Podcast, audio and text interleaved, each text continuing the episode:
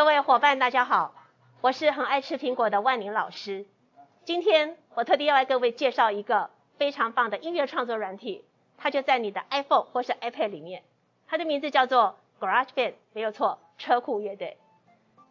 好的，那接下来请跟着万宁老师的脚步，我们一天吃一颗苹果吧。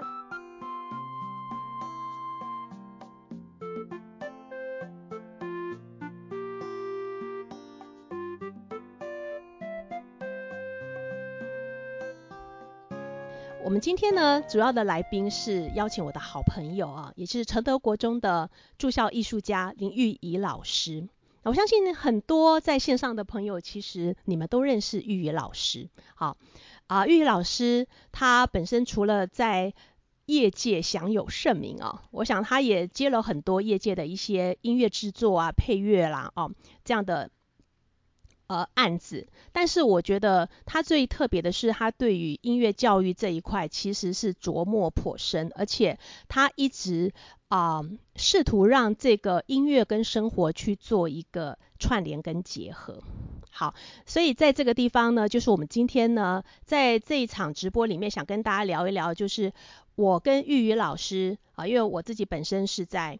呃，体制内的学校，我是服务于呃高中，好，然后我也在从事，也是希望让生活跟音乐中间的距离能够更近，好，那所以我们都同样使用了数位音乐，也就是我们会选择用数位的音乐创作软体来当做这样的一个媒介，好，那所以我今天就想要邀邀玉仪老师来谈一谈，他是一个业界的，好。这个编曲家，然后他也是在承德国中的驻校艺术家，本身在承德国中有一个很豪华的这个录音间哈，录音室。那我们怎么样呢？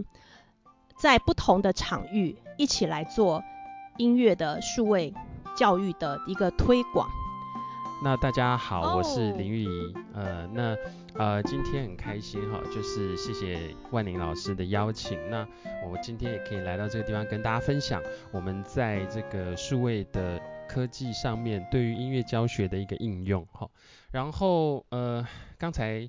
万宁老师应该已经解释过了，就是在我们各自的背景为什么要来讲解这样子的一个题目。我可以先插话吗？好，请说，请说。我刚才其实是讲我自己怎么呃开始用数位的这个应用软体哈，然后在我的课堂上面操作。我已经讲到多元选修的申请之歌都讲完了。好好好，OK，对对对好。那至于玉宇老师的部分，我都没有听你讲太多。没有问题，没有问题，可以的。很抱歉哦，就是这是个临时插入的一个行程，所以导致我有点手忙脚乱。呃，大概是这样，就是我大概在几年前开始从事比较偏向于数位的方式去介绍音乐的学习。那因为大部分的人对音乐学习都有一个门槛在。没错，会觉得乐理很恐怖啊，弹琴要练习，然后唱歌又不准，从小五音不全，所以几乎是没有一个人对于音乐是有信心的。那所以？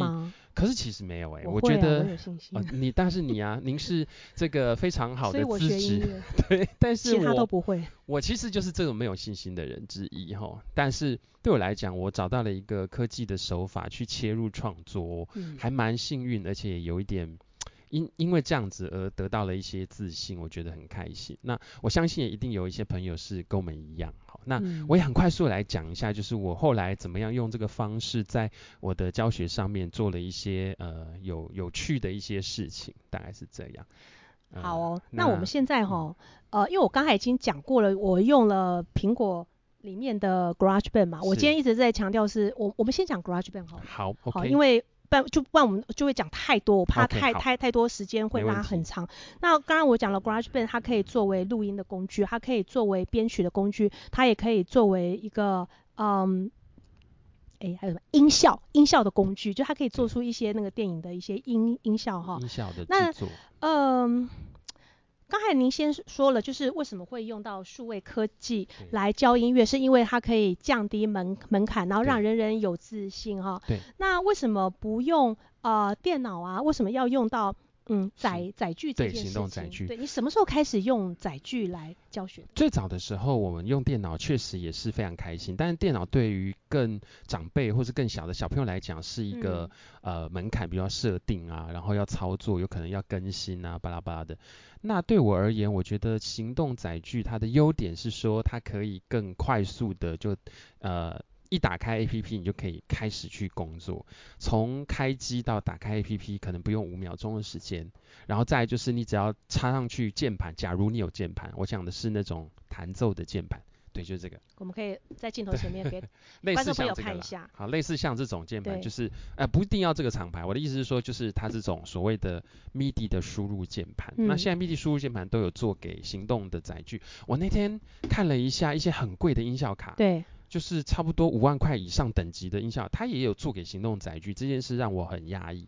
真的吗？就是这么高级的设备，它也开始对对对用于行动载具，对，所以就是说，就算很贵的、很高级、很专业的设备，嗯，也都可以直接接 USB 到行动载具。所以这就是我突然觉得行动载具会是未来一个潮流的原因。就它可以快速的让很多人，呃，我讲的门槛不见得是指学习上的，有可能是指说你对于要创作上，或者是你要开始去处理跟声音有关的这件事。好，就是比如说，呃，我我现在想要做一个直播，我需要处理一些音效。那这个音效的部分就变，我们可以利用我们的行动载具，快速的得到这样子的一个播放，或者是可以选择制作、剪接，甚至做一些特效。哈、嗯，那这个部分就是我觉得行动载具优点，就是说它已经内建好了这些东西。那有一个很大的重点是说，它可以带着走。对，没有错。所以，可携带性，就算你是笔记电脑，嗯，你要带着走，它也有一大堆的线材。那如果是行动载具，基本上我们都充好电了。那假如不要去连一大堆设备，我们其实是可以随手带着走，就可以去收很多的声音。因为其实我还是有一个很重要的观念，就觉得说，其实生活里的一切会是音乐最重要的创作元素之一。对，好，那我也是个人很喜欢大自然的，就是我会觉得大自然的声音是最美妙的声音。可是有时候你拿了一大堆设备，你要真的靠近大自然，我相信有一些非常专业的人、工作人士是可以的。可是我们毕竟不是一天到晚要带着这些设备出出门的，所以就会希望能够很快速的。我今天诶，只是带了一个平板，本来是要去呃沙滩或者是山上去看看呃一些新的书，或者是听听音乐，但是我就可以随便拿出来，我就可以去录。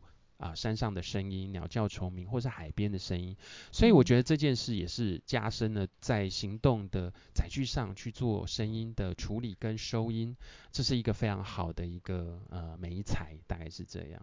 对，所以我们大概归纳一下，就是行动载具啊，它的确是降低了你不会乐器，或者是你不会看五线谱的门槛，它它是比较那个直觉式的，就是你只要听到声音，你觉得这是合的，make sense 的，你就直接可以去创作了。嗯。那第二个就是它可携带性嘛，我想这是最大，就是它方便，而且它可以在移动当中，比如说在车上、在捷运上，哦，你都可以随时去把你的灵感把它记录下来。那再来就就就是它现在越来越拟真，就是它其实做的。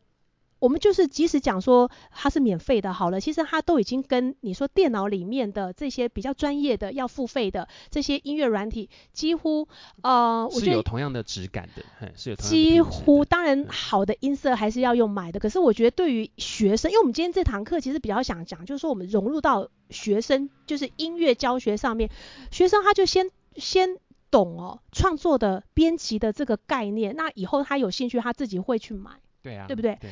好，那我们现在就要来讲讲哈，你有没有发现，因为金曲奖才刚过嘛？对。那我们知道像陈建奇老师啊，还有像最佳 专辑制作人，对，还有像卢广仲啊，哦、最佳的最佳单曲单专家曲，哎，是他自己做的最佳歌曲啊？不是不是不是，卢广仲的这首歌是他演唱，制作公司帮他做制作，然后他是去演唱的。但是事实上，他也要非常到位的一个诠释，嗯、还有他本身对于整个曲子的想法，所以也是非常困难的。就是即便是我来唱，我我根本就。没有办法去完成这样的一个使命。可是你你你有没有发现，就是现在在金曲奖站在台面上面的这些歌手，或者是得奖的音乐制作人啊，嗯、或者是呃编曲家，好了哈、嗯，其实他们真正都是所谓的学院派出来的嘛？好像不是哎、欸。对呀、啊，确实，对不对？这件事我有稍微去 Google 了一下哈，就是像我们的最佳专辑制作人现在最夯的陈建奇老师、嗯，我有很多朋友都跟他合作，他是我很尊敬的一个前辈。那他是淡江会计系毕业的。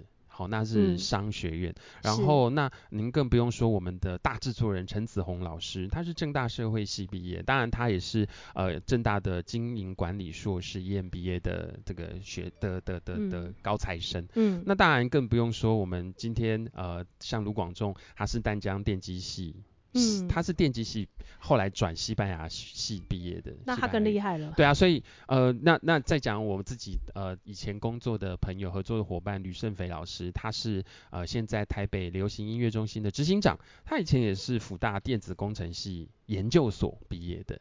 所以这些老师他们现在都是在流行音乐界非常呃重要、重量级的人物，每一位都是哦。那可是他们确实以前也都不是学院派毕业，那他们如何做到去在流行音乐界去呃做这样的创作制作，他们凭借的是什么呢？这件事也是我心里面一直就会觉得我想要学习的东西。事实上，有可能是在很多不同的面向可以找到的。对，呃，我也在补充哦，譬如说像大和音乐的林尚德老师，其实他也不是音乐系毕业的哦，他是成大成成大的什么系我忘了哈。那也就是说，这些流行音乐人他们的这个音乐的背景的滋养是哪些？诶，是他们过去音乐课程。来滋养他们吗？还是说在网络？诶，以前也没有网络啊。有啦，但是就是没有那么普及。这样可以这样说，就是我也很好奇，就是说这些、嗯、呃很有名的制作人或者是歌手，他们是如何去培养他们在音乐上的养分？那其实我也观察了一些在歌唱节目选秀比赛呃出头的这些很有名，比如说徐佳莹。对，我们他是护士，就是对对对，他其实原来他们也都不是学音乐专，可是后来如何去开始进入到诠释创作，甚至开始写歌编曲，那这里面当然不外乎就是前辈带着走。那其实还有个很重要的观点，就是我发现他们都会非常认真的在生活中寻找灵感。嗯，不管是在旅行或者是大自然，maybe 他只是一个呃，因为疫情在家里，他也可以写的一首歌。比如说呃，最近也有一个歌手，就是因为疫情每天在家里，然后，他就写了一首歌。那所以有很多对，有有有，就是呃，像这样子的一个例子啊，都是在生活中取材。所以我觉得。应该是说，我觉得音乐的养分是无处不在的，但是我们要怎么样才能够把它转化成大家可以理解的语言，可以去让大家同步的感受到那样的感动。还有那样子的一些情绪的起伏，嗯，我觉得这件事是每一个人都有能力可以做到。这些很有名的老师们都给我们一个很好的示范。那当然，在学院的这些老师更是有他们呃让我们尊重的地方。他们对于学校的训练能够化为他们观察的养分的一些呃基础，然后同时的，因为这些我刚刚讲的这些台面上制作人，他们也会跟学院的老师们合作。啊，他们常常合作的这些呃乐手们，其实都是学院毕业的，那也有可能就变成是彼此之间有不同的养分互相滋养，所以我觉得每一个人他的呃背后的背景长养成，都会让他有独一无二的一些音乐创作的思考，跟他的一些特独特的观点。所以我觉得这件事也是我们在学习创作上一个新的时代，一个新的观点，就是要如何的去打开你自己，而不见得是呃一定是要讲究你的学历、经历，甚至你的年纪。那天我才跟一个朋友聊天哈，就是刚好最近认识一个新的音乐朋友，他就说他觉得年纪其实也已经打破了在音乐学习上的界限。对。对啊，所以呃，我们在跟他请教的时候，他也会用他新的想法观点来看待这个音乐的角度，然后我也真的感受到我们在一个年代所做出来的音乐，会有一个年代的会靠。会有一个自己的气质，嗯，那在不同的年代也会有不同年代的气质。那我觉得这些交互作用都是跨世代一个很重要的养分。所以我觉得以这样的角度，当然他讲的有点宽了，可是我们把它收回来，就是所以在音乐创作上，我们要如何才能寻求到一个美才，是真正的去把所有生活中还有所有你个人经历里面不同的养分化作实际可以去执行的声音。我觉得这件事情是。现代新的时代，一个很非常需要去考虑的一个点。那毕竟软体、电脑、平板、手机这么多种，系统也这么多，所以我觉得研究这些事情是一个新的课题，也是一个新的趋势。对，嗯，呃，我就有很有印象哦，就是我在八年前我第一次用这个 GarageBand 在课堂上面教学的时候，我在做界面的介绍、认识，大概也要花到两到三堂课。学生他才能够真的能够把它学起来。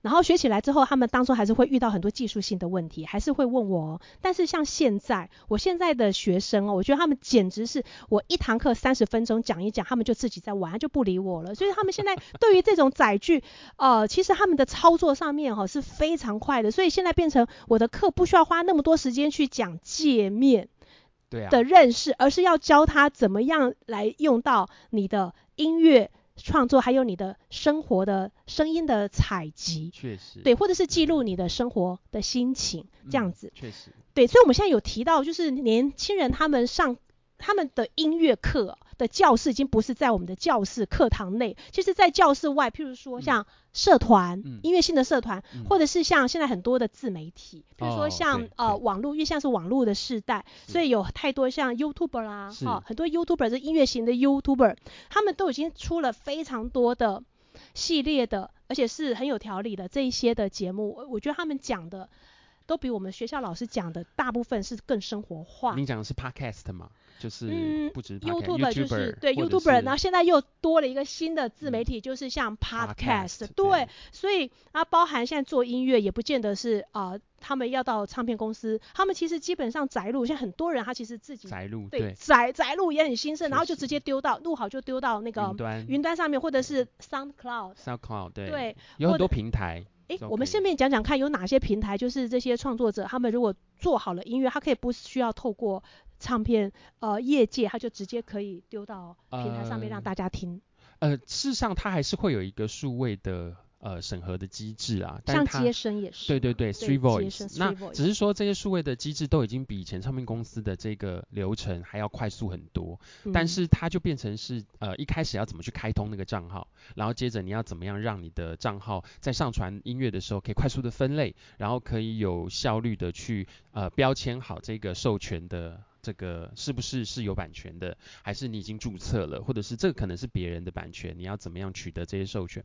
那我觉得这个数位的流程已经比现在快很多了，好，一般已经比过去快很多了，但是可以。代表一件事，就是现在这个时代是，不管你是从呃前端学习，我们刚刚讲的一些，不管是数位的方式，是那事实上网络的学习，网络课程，我自己也买了很多网络课程，国外的一等一的、嗯、好莱坞的，或者是台湾的很多老师的课程，然后再来是创作宅录，或者是可以利用平板教学，再来到如何发表，你可以在线上，你可以透过串流音乐。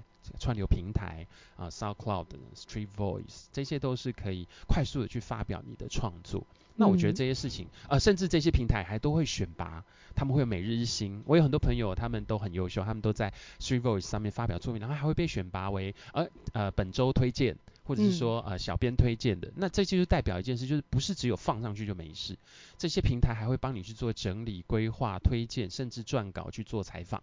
那他们也会举行一些比赛啊，这些民间的比赛也都会用数位串流的方式来做一个推广，所以这已经加强了大家对于一个音乐取得的快速。那再加上疫情的推波助澜，现在大家都在家里面就可以完成所有的事，不管是从前端制作到录音、开会，甚至到最后上架。对，呃，这整个过程非常的惊人哦。我有时候都觉得很幸福，能够坐在电脑前面，然后就可以完成所有的事。是幸福的，但是也是不幸的。为什么？因为你所有的事都必须要累积在你的生活中，生活有音乐落实到了创作跟工作里。对。那其实这个也在教学上面可以看见，就是我们在面对学生，也会变成是你要随时跟学生有一些面对面的沟通啊，或者是在网络上的问答。嗯、其实学生常常会嘣一下就问我们一个设定的问题，嗯、那这些东西都会变成比以前还要更实际的快速，好、哦，也面对面。但当然了，就是说，那我们来聊一件事，就是。这么样快速的一个行动跟呃载具，然后可以这样学习，我们在这上面到底要用什么样的方法来保持着学习的一个角度？因为有很多老师其实是很焦虑的。呃，其实因为这些行动载具的 App，它其实都很容易上手。第一个，我相信以老师的能力，其实你回去自自己摸索一下，我觉得很多这些。编就讲说编曲，他的思维啊，跟电脑都是一样的。其实他的那个思维是差不多一样的。那我觉得我们不要被这些数位软体，不要一听到数位就害怕，尤其像我们这种就是中年的，我们已经是数位移民了。呃，对对对，刚刚你讲的是原生代数位原。现在的孩子是岁，其实他们会觉得我们摸的都比他慢哦。可是我觉得其实我们不要被这个给绑手绑脚。还有就是，其实我们的所谓的学校，譬如我是体制内的老师，嗯、我们真正要教音乐，也不是都。从头到尾都在教乐理跟创作这件事啊。对啊。我们其实还有领赏的部分。对。我们还有唱歌，还有合唱的部分。所以其实它也只是你课程的一个部分而已哈。是是。所以我觉得。哎，我有一个想法，你不要等到你自己很厉害，你才出来教。嗯、其实你要先教了，你才会变得很厉害，对不对？对，就是、这个观念我觉得 很好，谢谢万宁老师哈。就是确实是我我我其实是一个呃外行的老师，就是我比较偏向于创作。没有没有，你你客气了，你是我们的巨星。没没没，大咖大咖。没有，谢谢万宁老师。就是主要是因为我们本来是创作，但是我会觉得教学这件事也让我燃起了在创作上的其他面向，有一些热情。嗯、所以这个部分就是我们要怎么样可以。在呃，你在生活之中，你就可以马上的就可以开始，不管是创作或者是跟别人分享。那这个分享就是所谓的教学，其实它不是一种我们要准备好了才开始上。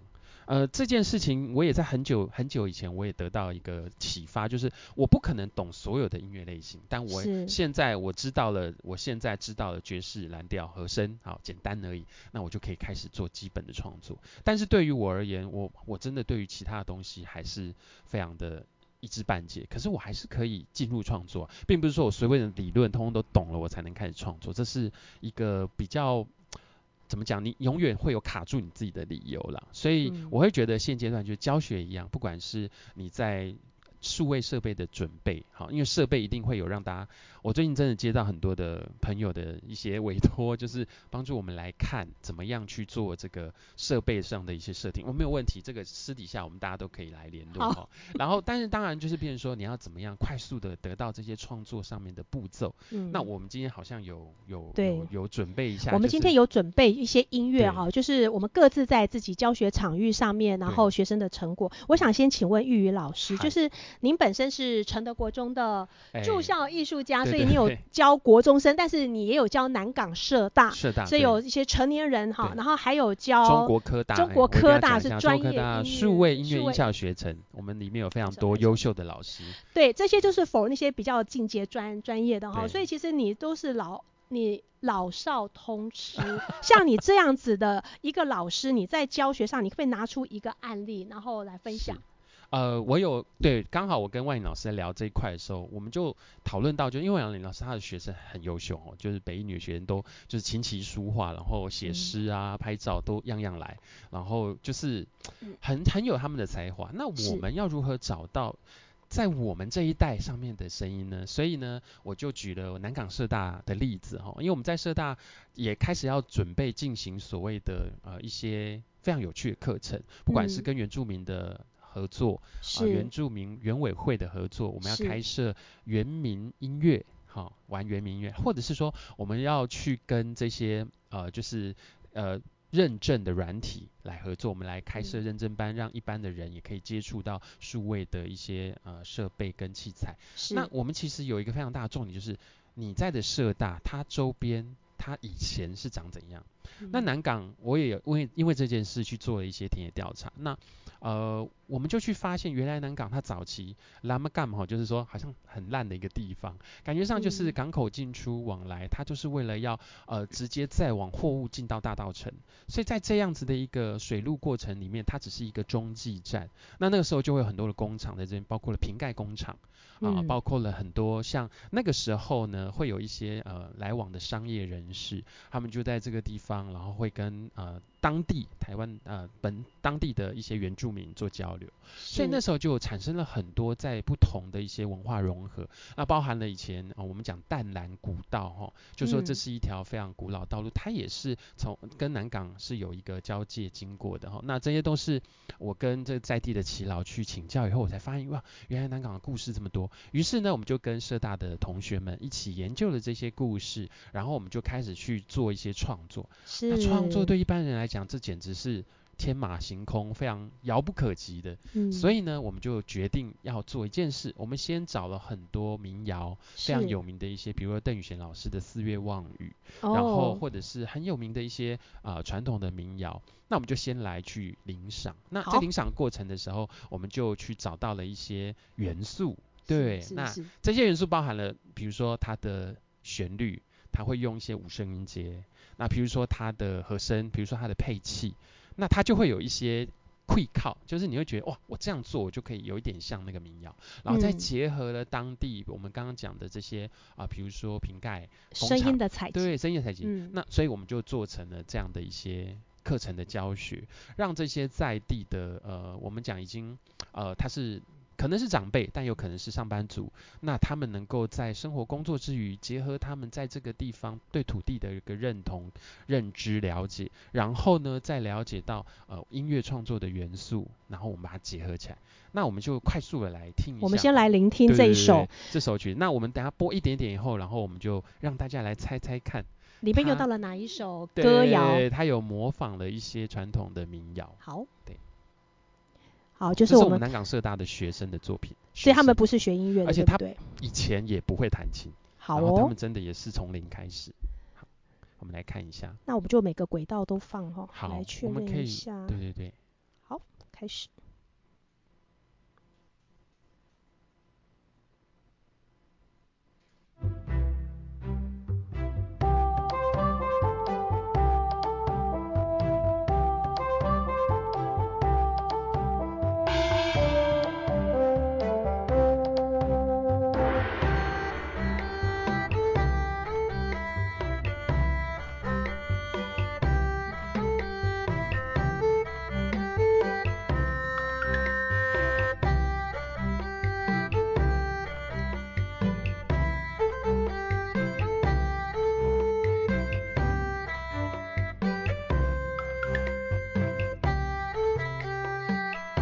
先切掉哈。好，嗯，那个大家猜猜看，就是像这样子的一个音乐，它是模仿哪一些台湾的民谣？嗯哼，好，嗯，这个大家可以在留言，在留言的地方，对，可以跟我们讲哈。对，那就是在创作过程大概有几个特质，就是说，第一个，呃，我们想要找一些元素是比较靠近雅俗共赏的，嗯，就是说它可以不一定要这么的，就是。呃，就是这么多打击乐器，那他可以用一些比较呃，就是就是可以让他呃，在管弦乐的概念里面，是可是他却是有一个就是台湾民谣的那种感觉在，所以也是要去领赏一些在呃传统的民谣跟管弦乐团之间的合作，所以我们就找了这首歌，是是是。来来试，那后来就发现哎。诶把颂这个乐器，嗯，它很适合拿来诠释这样的一个主题。然后呢，像鼓的话，呃，基本上除了传统的演奏会大鼓、小鼓以外，我也找了像太鼓这样的乐器，好，那一起来就是帮助这个律动的产生，所以就选择了这个太鼓。我可以请问老师，都是在 Garage Band 里面对啊去找这些声音吗？对对对对，他就是刚好是在 Garage Band，、嗯、然后用了一些弦乐来当做他伴奏的一些。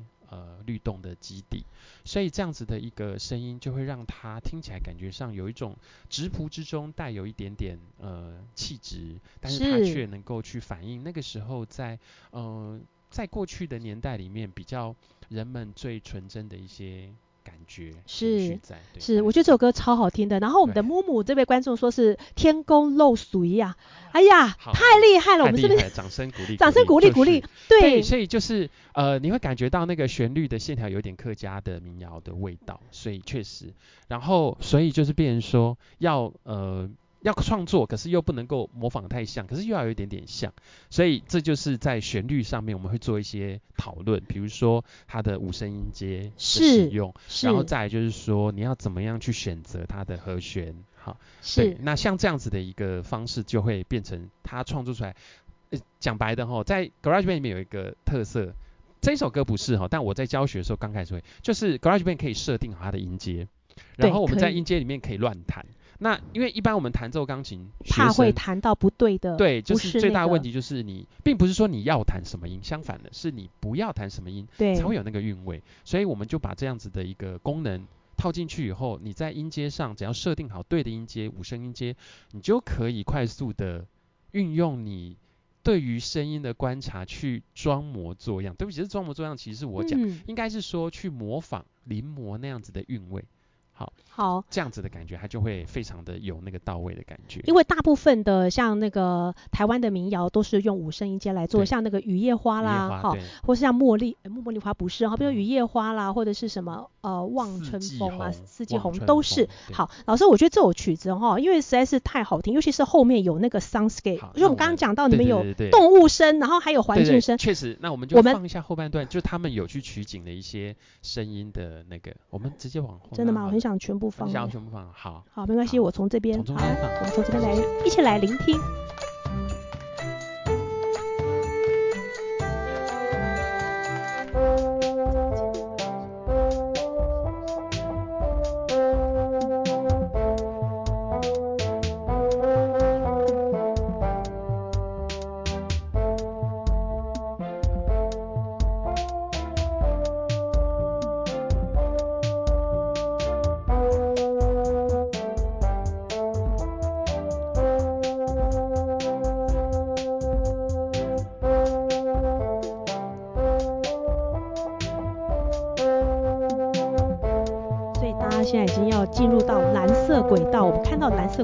基本上就是出去收录的声音，所以它会是蓝色轨道，它就是 audio。对对，我们待会再来解说什么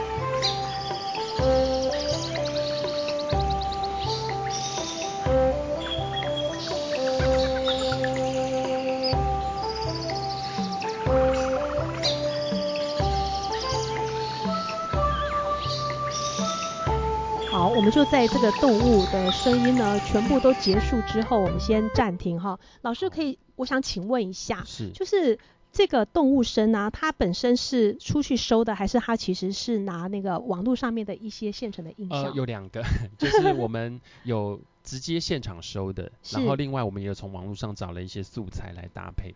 就是基本上就是可以让呃你的素材有很多灵活的来源，因为我们确实也无法回到过去的时间点去收那个声音，但网络上确实有。然后再来就是，可是我们的周边就是，我们就实际上住在那个区域，所以我们就实际上可以拿着我们的手机、平板到那边去录，所以我们确实也录了一些声音。可是这个声音又有的时候会有一些杂讯，所以也没有办法完全的处理好，所以我们就会搭配着使用。但我觉得在创作上的概念就是，呃，田野调查这件事，就是说你真的可以去现场实地感受，比如说那个时期瓶盖工厂，我们现在也有瓶盖工厂，刚好它已经改建成一个展演中心，那它也有一些这历史的叙述，那我们也实际的去看，然后实际的去收一些声音，是对，那所以总而言之就是说，其实都可以去辅助性的搭配。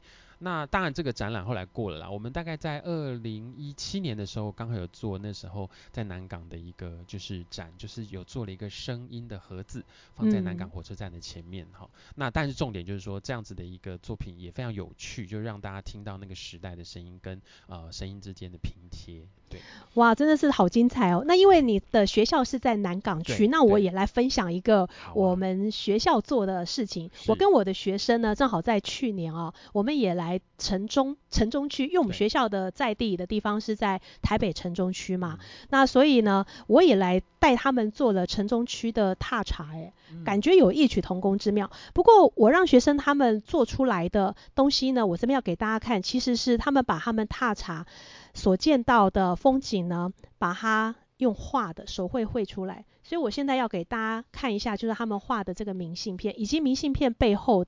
有什么声音在上面哈。好，那我们现在就来看一下。我们现在用实物投影让大家看。对。他们好厉害啊，好会画哦。那大家可以看到这边有景福门哈，还有西门红楼。那这一张是他们。诶，离我们学校最近的二二八公园的那个二二八纪念碑，纪念碑里面有水声哦。那光那个水声收起来就好好玩，因为它水声有两种，一个是比较湍急的，一个是比较舒缓的。那湍急的声音就比较像人人民的那个争取自由的那个沸腾声。对对对。我觉得啦，哈，其实这个在文字叙述上都是你自己可以去想的。那比较缓和，这就代表因为他们让。终于，我们得到了一个就是所谓的民主自由的一个之后的啊、uh, peaceful，嗯，对，所以学生他们就有收集这两种速度的声音。然后像我们到了这个是台北公卖局，然后这个是哇，画的好精致哦。这个是水彩，它是去土地银行，然后还有这张是台博馆，哎，台博馆都是他们把他们出去看到的先画出来。这张我觉得画的很棒，哦、是日落北门。那当然他们在这个的感觉非常美。对，他们在明信片上会有一点点的文字叙述，这个其实也有让他们就是做一个简单的三行诗了。好，那我们现在来看哦，这明信片它背后的秘密就是在它有 QR code，所以其实我是让他们呢去当地搜集那个地方的声音。我现在给大家看，这个是景福门嘛？那景福门旁边，哎，你有印象那边是一个圆环吗？对，旁边。然后那个圆环旁边是不是就有台大医院？呃，左边是台。左边是台大医院吗？才有总统府吗？所以那边会听到的声景，应该就会有救护车。对。所以学生他正好哦，那次出去踏查就听到了这个救护车。那其实大家就只要拿起手机这样子去扫一下那扫一下 QR code，它就会有声音了。对。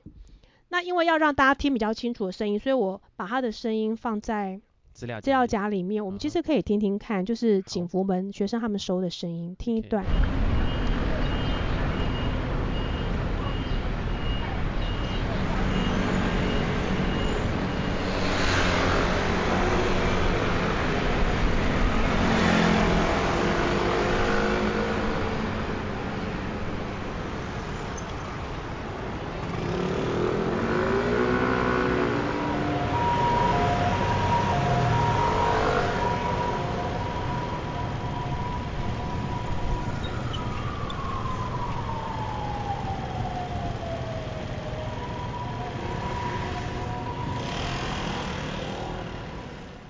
哎，我们听到了这个前面是有公车转弯的声音，然后有听到呃比较长的车声，这个这个慢慢的从呃那个方位哈，就是从左到右这样子过去，然后就紧接听到呃救护车，对，有救护车的声音，所以这边真的是。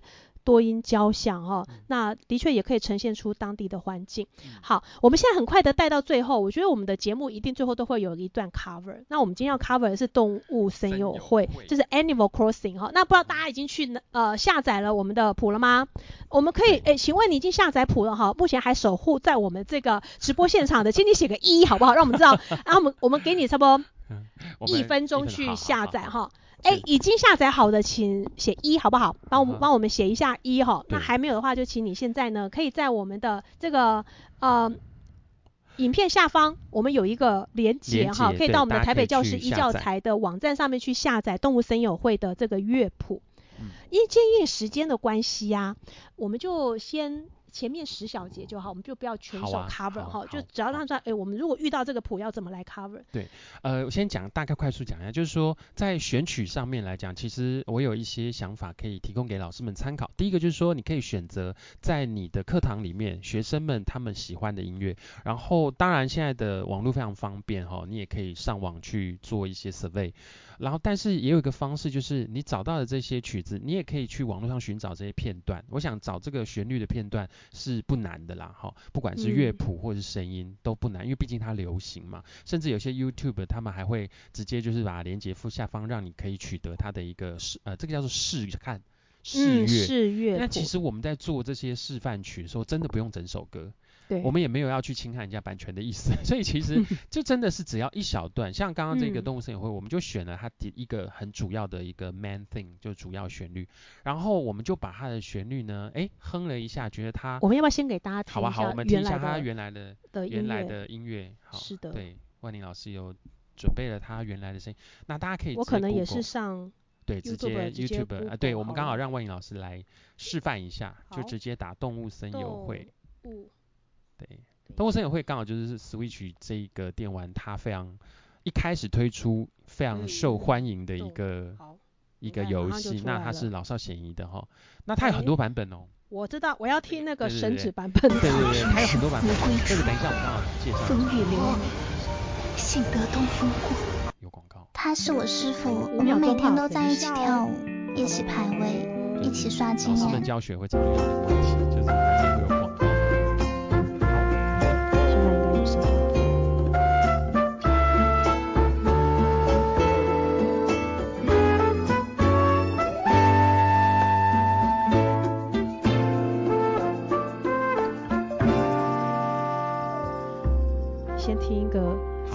那个 feel 好。好就是光是这一段哦，嗯，就是我们大概就已经知道，第一个它的音乐的感觉是很轻松的，好像在沙滩上面，对，很 relax。很多学生，我们就开始跟学生讨论，说，哎，你觉得听到这段音乐有什么感觉？拉丁风格，度假感觉。我听到乌克丽丽，哎，对，还有就是他们听到什么乐器的声音？对，听到什么乐器嘛？他可能也会有些呃卡巴萨。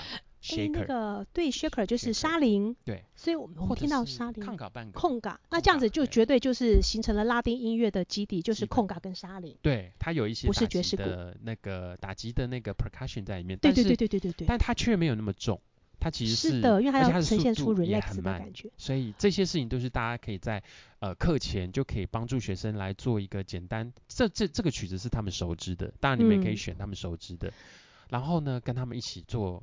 音乐元素的探讨，我们可以再给大家听一下它的主旋律是用什么乐器吹出来，因为我们待会再 cover，就是你要先听出它的音色，才能找相近的音色。我们再听一下主旋律好了。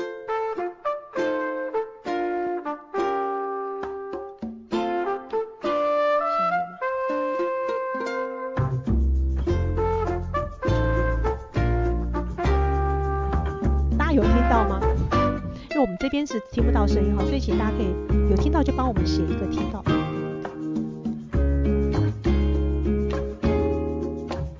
有吗？有哈，好，OK，所以它的主旋律啊，当当当当当当，那个声音是一个管乐，我知道一定是管乐。嗯、那它是法国号还是小号？它的学名好像叫 Go Home 的样子。呃 Go Home 哈，那应该就是粗管上低音哈，是这样子翻的吗？呃，应该也是。就是它是号角的号角类，号角类的，对，它的呃，它是比较小的号角，所以它声音没有那么的啊、呃，没有那么亮，没有那么。所以我们我们要先给大家听一下，嗯、我们自己呃老老师这边，对对对对，我们要自己找音色。呃，没关系，我们我们我们就是放一下，我们已经准备好，就是当寻找音色这件事，出管上低音号，我们在 iPad 里面找不到，嗯、不用紧张。嗯，其实各位老师常常会害怕，就是，哎，我们在 iPad 里面没有那么多音色，没有关系。其实这时候我们就会叫出我们的合成器。那大家对于合成器这三个字似乎也是有一些害怕在哈，其实不用害怕，原因是合成器的概念就是用呃物理的方法，就是利用呃电子的合成，让它产生声音的变化，所以它的。宽广度跟它的延展性都会高过于原来的乐器声音，可是并不代表我们一定要不一样，我们是可以有模仿的，当然也可以非常特色。那我们就找到了这个音色去模仿这个粗管上低音号的感觉。所以我们现在听到的是一个五十年代科幻片，我们听听看，大家觉得像不像，好不好？对，其实应该不只是不是像不像，是韵味感觉。嗯，我们要的是那个质朴感，那个纯真跟那种 relax 的感觉。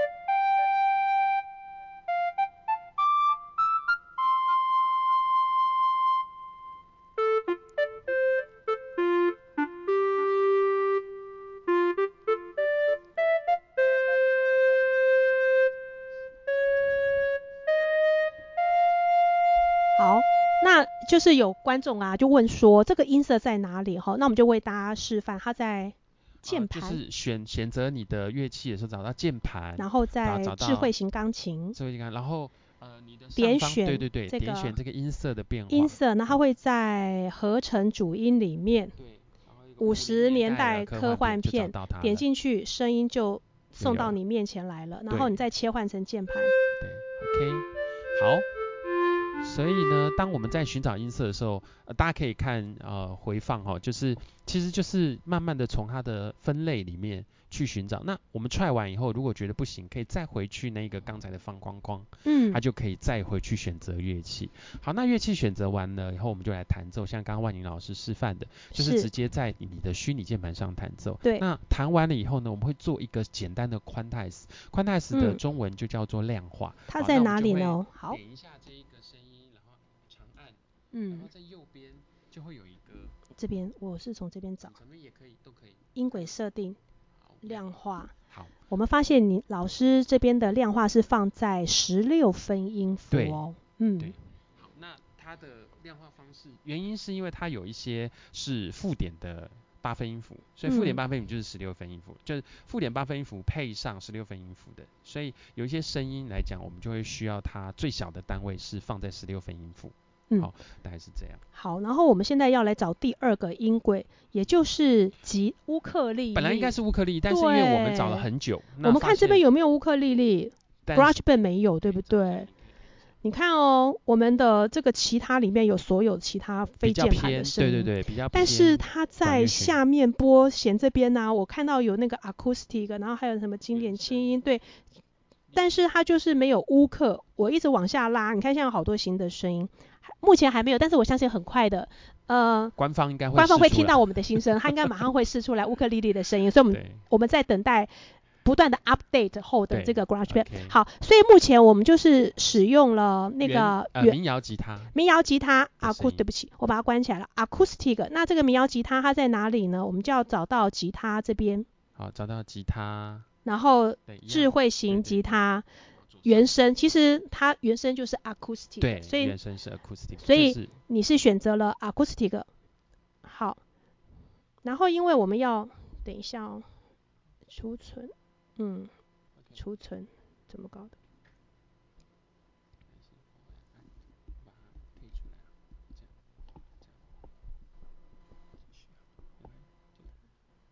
？，OK。然后它需要有那个和弦，就是我们要刷和弦。所以呃，大概是这样子哦，让大家了解一下。第一个就是你要选择你的调性，嗯，就是调性出来的时候呢，它就会对应的六大和弦。我们不是常说学吉他就只要会六大和弦，就可以唱遍所有的情歌 啊。所以那六大和弦它就会出来。我们来示范一下。好，就是我们，哎，对不起。麦克风借我一下，就是在这个右上方啊，有一个这个设定这边啊，就是右边数过来的第二个，好，有一个设定，我们就可以先把我们的调性调号这边有没有？这边有 C 啦、降低啦、D 啦，哈，所有的调都在这里面，大调小调也可以选。然后呢，我们就选到了 F，好 F，选好以后再跳出来以后，你就会看到这边写了一个 F 大调。大家应该有看到哈，然后四四拍，速度也是在这边设定，直接往上往下，好，你就可以往上滑往下滑，它就会改变。好，所以现在我们就设定好了，就是速度是一百，四四拍的 F 大调。那当正常的情况之下哈，就是 F 大调，你就会出现像这样子的一个和弦。那我们只要这样刷下去，就是一个 F 和弦了。好，那基本上来讲，就是常用的 F 和弦搭配的就是 C7 和弦。那这边来讲，我做了一集一些设定，就是因为它里面有一些比较变化性的和弦。那大家大家其实可以不用管它，因为你也可以就直接用原来的一四五七，就是基本和弦来做。那是因为我们就是在课堂上进行了很久，所以我们就决定要来做一些变化和弦的设定。那我来教大家一下怎么去设定这些变化和弦。比如说我们现在要做一个叫做降 B minor。的和声，而且我的根音要再降低哈。那以上这些乐理，如果大家不懂没有关系哈，我们欢迎报名这个南港社大课程或中国科大课程，或者是我们万宁老师的美一女的课程，我们可以去旁听哦，这都非常的值得大家来听。那就是我们可以看到这些和声，我们就直接哈，在一样刚才这个地方设定这边。啊，对，先反蓝。先反蓝。先决定一个你想要变化的和弦，就是我，比如说我现在是这个和弦，我不要。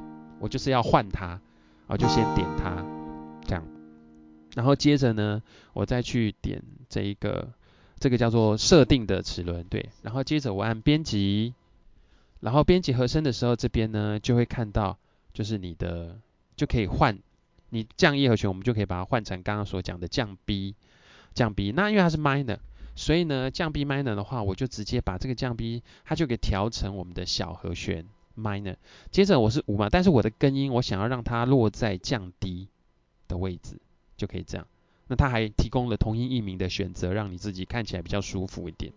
好，那因为我们是降的调性，所以我们就选降低。然后这样 OK 以后，各位可以看到上面就出现一个降 B minor 的 on 降低的和声，所以这就是可以改变你。虽然说你可能在基本和弦啊的设定上不太了解，但也有可能是你已经想要做一些变化和声的，那你就可以利用这个方式编辑和弦。那切记一件事，编辑和弦之前一定要先把你要改的那一个位置。先让它反蓝，对，刚刚万宁老师提醒你的哈，反蓝以后再去按这个设定的编辑和弦，你才有办法去做更改。那更改完就直接是动这一个和弦哦。如果你按错了，别的和弦就会被改掉了。那也没关系，就让它复原哈。那基本上我们这个，呃，其实复原的方式有很多种。那总而言之，就是你也可以直接把它按回来，你原来的和弦编辑和弦。你刚才用的是降 B，好，那比如说我们一样是 C 和弦，我们就把它调回来 C 和弦。好，C 和弦的话，原则上就是 C 五、C seven 这样，C major seven，OK，好，它就会变成是原来啊，对不起，我刚才没有调到它的 bass，对对对，那是降一对，OK，好，所以就是在设定上来讲话，我在调整它的 bass 的时候，有的时候就不要，这个本来是降一和弦，好，那我就把它调回降一直接按编辑，然后选降一调回来，好，这样就可以了，不要 seven 也不要。minor 五这样就可以，好，这样就回到降一了。好，那没有关系，就是有关基本和弦，你 Google 你只要打 F 大调基本和弦，它就会全部都出来了。现在是 Google 万能的时代哈。我们现在来讲那个演奏方法，因为这样子就有两种演奏方法，一个叫做刷弦，刷弦就是 strumming 嘛，你可以从上往下或是下往上，但是我觉得最好听的是两两指哦往中间这样子。大家有没有觉得这样子是最好听的？它就会模仿那个民谣吉他弹奏拨奏的感觉。好，那拨奏是另外一种，就是可以噔噔噔噔这样子。对对，我们可以先知道它的每一个和弦的音是长什么样，其实每个都长得不太一样。对。然后知道以后，你就可以做分解和弦的拨奏，这样子，这是另外一种。好，那我们看看我们这边呢，已经编辑好的有两款呢。我们想让大家先听第一款，就是编这个。我们先听这一款。哦，这款不是，这个是那个拨奏。我们先听第二个，好，大家听听看。就它是分解和弦的。这是分解和弦的，好。然后呢，我们来听下面这一款呢是。它是呃拨奏的。拨奏的，就是这个感觉就是一个和弦刷下来。对对对。刷扣。对。刷扣。好。那再来就是鼓了，我觉得鼓很棒哎，我们这个鼓啊是拉丁鼓。对，我们用的是。空嘎的鼓好，在哪边呢？好，在这边，我们要去找打击，呃，鼓这边，然后在智慧型鼓组。智慧型，哎，不对，它不是在智慧型。呃，我们自己打的智慧型鼓组的话，就是变成说它可以帮你打。是的，它是在原声鼓。我们自己打的话是用原声。自己打，但是你要进去换哦，要换打击乐器。对。然后打击乐器的拉丁，嗯，好，它是变成这样子，所以这个是控嘎，这个是邦狗，我们大概就是这样子打。然后这个是。相反相反，这个是这个是康控嘎，这个是邦狗。邦狗。对对对。所以我们刚刚打的应该是打控嘎。低的是控嘎，然后比较高一点的是邦狗。邦狗。好。然后这个也解决了我们的打击，然后沙铃是这个。对，对那当然也有三角铁啦，或 claps，就是响棒。像牛铃啊，哦、这个也蛮适合在那个拉丁音乐里面出现。好，那我们现在要不要整个就放给大家听？好好好，然后 大家已经敲完很久了。就是从主旋律的建构到和声，嗯、那当然还有贝斯啦，好，那啊、呃、再到打击乐器，那全部建构起来听起来的感觉，哦，我们就是模仿一小段。当然不是完全 cover 原来的哈，但听起来有那个味韵味。我觉得神韵抓的超好，好，我们来听一次。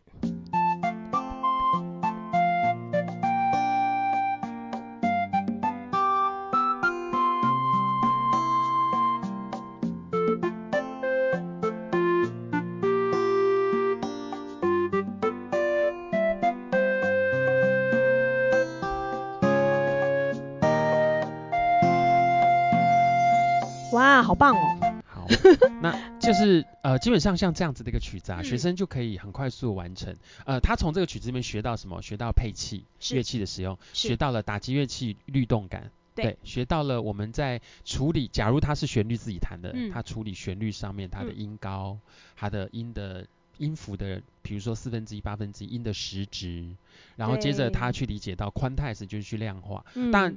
刚刚这样子一课执行下来，可能到八周到十六周，但最重要一点就是说，他可以有一个模仿的对象，他只要完成一个他心目中喜欢的歌曲。对。那如果是一般我们正要弹吉他，天哪，我们要先从六大和弦开始，然后先学习怎么样的姿势。这但是但并不代表说我们不需要去学正确乐器，应该是说我们对于这样数位的方式去理解的那一个乐器以后，如果你想要在更专业的，你当然还是要回到那个乐器的学习。嗯。我想在这边再次强调，就并不是说从此以后就不用。学乐器，这是一个比较偏颇的想法哦。应该是说，我们在数位乐器上玩完了以后，我们就回到我们正式的乐器里面，有更好的热情跟目标去做你在原来乐器里面想要做的事情。因为我们人总是需要有一个动力。对，需要有一个快速的热情。是，我觉得就是快速上手，然后马上有成果，这样学生就会有燃起热情。对，他有动力才会愿意去学习更对，真正的乐乐器哈。甚至可以录进来，再 cover 到下面的。可以可以可以，因为我们刚刚说过 GarageBand 它本身也有麦麦克风嘛。对，可以录。好，那老师，我现在有个问题，就是说这个动物森友会啊，其实它里面有个那个歌唱巨星叫做 KK 啊。对对对。对对对，那个 KK 歌星啊，它里面唱了大概。九十多首的歌曲都是来自不同的世界民谣，里面有 Jazz，有秘鲁啊，然后还有什么冲绳的，呃，还有那个呃甘美朗哦，甘美朗，对，几乎每个国家的风格都有。所以我就在想说，其实大家不妨去网络上面听一听，因为 YouTube 都有人帮你建制好那个整个歌单，就是 KK 歌星他唱的歌单。我突然觉得啊，其实老师，如果您本身啊是教这个世界音乐，如果你现在的课程教到世界音乐，其实你就可以拿动物。森友森友会，我刚刚想讲狂欢节，动物森友会里面的，比如说蓝调，它有。KK 蓝调，你就用蓝调去讲蓝调音阶，然后它里面有甘美朗，它甘美朗都是那个那个锣嘛，那个敲金属的声音，你就可以用那个去让他们听音色，啊，这个音色出来会让你想到印尼的甘美朗，我觉得它好，对，它里面不论是音色或是风格的掌握，还有乐器的使用，我觉得都很棒，还有音阶，像它里面我记得我听了有一个是。啊，吉普赛，嗯，你知道吉普赛音乐为什么一听就知道是吉吉吉普赛？音阶很独特。是的，是的，它不是用那个我们的什么大调西方音阶，也不是五声音阶，它是吉普赛音阶。所以我觉得用这边去教民族特别的音阶，还有特别的乐器的民族乐器的音色，超适合的。老师，我觉得动物森友会强烈推荐。好，那所以我们今天的直播很快到现在呢，就到了尾声哦。是，嗯。玉宇老师，我们要不要最后来跟大家讲一讲，就是你自己在从事这个数位的音乐教教学，你最后你归纳就是说，哎、嗯，目目前可以怎么做，然后未来你还想到可以做哪些的延伸的课程？嗯、好，首先第一个就是，我觉得反而数位的设备它虽然日新月异，但我觉得我们要用的是知识去驾驭这一切。嗯、呃，大部分的学生会有一个问题，就是会很害怕。就是说，日新月异的科技跟发展，不管是设备的发展，或者是技术上面的调整，但我觉得有一个很大的关键，应该说，只要你了解了这整个流程，其实新的东西出来，它都是在这个流程里面。是。好，我想弹钢琴，你换了一台钢琴，可是它的键盘应该还是八十八键，就是 它不会是跑掉它的八十八键。所以这些日新月异的科技出来，它基本上还是有它的一个流程在。我想第一个先不用做太过度的一个惊慌，所以我们要用知识，嗯、就是说所谓的知识，就是说我现在做音乐第一件事我要干嘛？我要了解的是音乐的元素，我要了解的是旋律、和声、节奏，我要了解的是乐器。我要了解的是基本的简单的乐理，但或者是你没有办法看五线谱，那我们就去学一学简谱啊，那我们就去听一听别人在弹唱过程之中运用的简单的和弦，基本上三个和弦就可以创造一首歌，在很多摇滚里面都已经证明了这一点，而且是脍炙人口、朗朗上口。所以在这样的一个情况，我们对于学习上还是要抓到最原始你在音乐元素上的一个呃观察，然后设备只是辅助你在这些观察的实实践。那下一个点就是说，我自己觉得未来整个声音的元素大概几个点，第一个就是说会朝向更贴近生活的方法。嗯，呃，大家可以看看现在流行的音乐吼，它都会有几个特色，就是它会越来越来跟你的生活，比如说你生长的环境。还有你的身边的故事，你这个人在想什么？所以我觉得还是要回到生活里面去，比如说你还是要去看看大自然，能够去理解你身边人的情绪、同理心。所以我想这些还是在学习上面很重要的一个关键，就是你还是回归生活。我们九年一贯，呃，对不起，一零八课纲，十二年，十二年国教，十二年国教，对不起，十二年国教的一个一零八课纲，他已经讲了，就是说我们要跟生活有密切的生活素养。对，所以这些东西就是回归到我们在原始的教学上，能够跟学生的生活贴合。那再一个点就是说，虽然科技的运用很重要，可是我们要能够了解，科技是为了要帮助我们去创造更多无法取代的经验。那这些经验呢，就是你聆听到以后，快速的截录下来，然后你可以做编辑修改。哇，一个很简单的声音，竟然变成一个这么丰富的声响。嗯。我觉得这些经验是无法取代的。好，所以创造经验是科技原来最重要的目的。那只是只是经验的方式不同，所以现在有很多什么 VA 啊，好，就是虚拟的或者是扩充的，好，这些虚拟实境、扩充实境啊，VR、AR，对不起，三 R，对，XR，对对。那这些东西的目的就是在创造无法取代的经验，所以这些经验就是我们在教学里面最需要去让学生感受的。好。那下一个点就是，我觉得在未来的日子里面，创作会全民是都可以叫做全民运动。动对，嗯、就是我觉得我常常跟学员聊到一个事，就是说，其实你未来可能是我的合作伙伴，甚至是我的某个老师。哦、呃，可能他未来是饶舌歌手，所以我就要请教怎么样饶舌才会很有那个 beat 的感觉。好，你有自己的 groove。那这些东西都是。我们要保持着一个心态，就是我们不会比学员差，但是我们也不是一个呃有对，我们也不是万能的，我们也不会是高对低，嗯、我们是平等的。我们跟学员的互动，我常常都会觉得他们的未来是我们要学习的，但现在的我们会是他们模仿的对象。哇，这句话讲得好经典哦！哦，对，谢谢。就是我常常胡言乱语这样，但重点就是说，未来他们一定会引领着很多世界的潮流，是我们要去学习的。但我们现在不止他们学习，也是模仿的一个过程，所以他们会看见我们是如何去做出这个音乐，创造这个音乐，跟如何观察这个声音。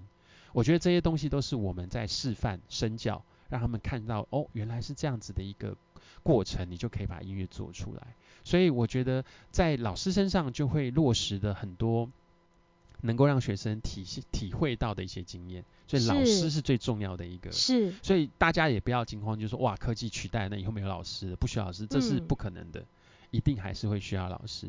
好，谢谢玉宇老师。那万妮老师，你也跟我们聊一聊吧。对不起，我有点话多。这样来当主持人。对不起。对，其实其实呃，我自己是在体制内，那因为我教学的对象都是所谓的精英学校的学生哈，我的学生实在是蛮厉害的，所以。如果没有一个完整的一个教案的设计的话，其实他们很快。譬如说，我举个例子，像 cover 歌曲的话，他们大概也不需要到一一个学期的时间。我觉得以他们的程度，他们大概四到六节课，他们就可以把这样的作业完成了。对，但是我现在始终是。一直会想，就是任务导向，然后一定这个任务要跟他的生活经验结合，甚至是他的生命故事。啊，十六岁的女孩有十六岁的生命故事，所以我现在很想让她借着手上的这个载具去说她生命的故故事。那当然不光是用音乐，还有文字，甚至还有影像。所以其实整个已经到了一个跨域的结合。那也因为这样子，我觉得我自己教学的视窗又被打开，也因此我觉得我应该还可以再多教十五年呢。我觉得。应该可以哦，因为还有很多教学上面的热情，还有很还有很多事，我觉得我都还没有去实现。我觉得我可以跟学生一起共创。对啊，我觉得我们就一起与时俱进吧。对，真的。所以我还要再预约十五年的教学生涯。好，那各位观众，谢谢大家。我们今天非常感谢玉宇老师，声音大大师。对对对。那也希望你今天回去能够舒服。啊，好好。打完疫苗，打完还好还好。我觉得我比较担心的是说，我有一些工作要怎么完成。好。你现在还没有不好的反应吗？OK 的，他要到九到十二小时，还还好还好。九到十二小时才会有感觉。我待会普拿藤给你。对，好，谢谢。好，那我们 就结束今天的直播了，谢谢大家。嗯，大家拜拜。大家拜拜。有机会可以在线上聊聊，谢谢大家。好啊，谢谢大家，拜拜。拜拜。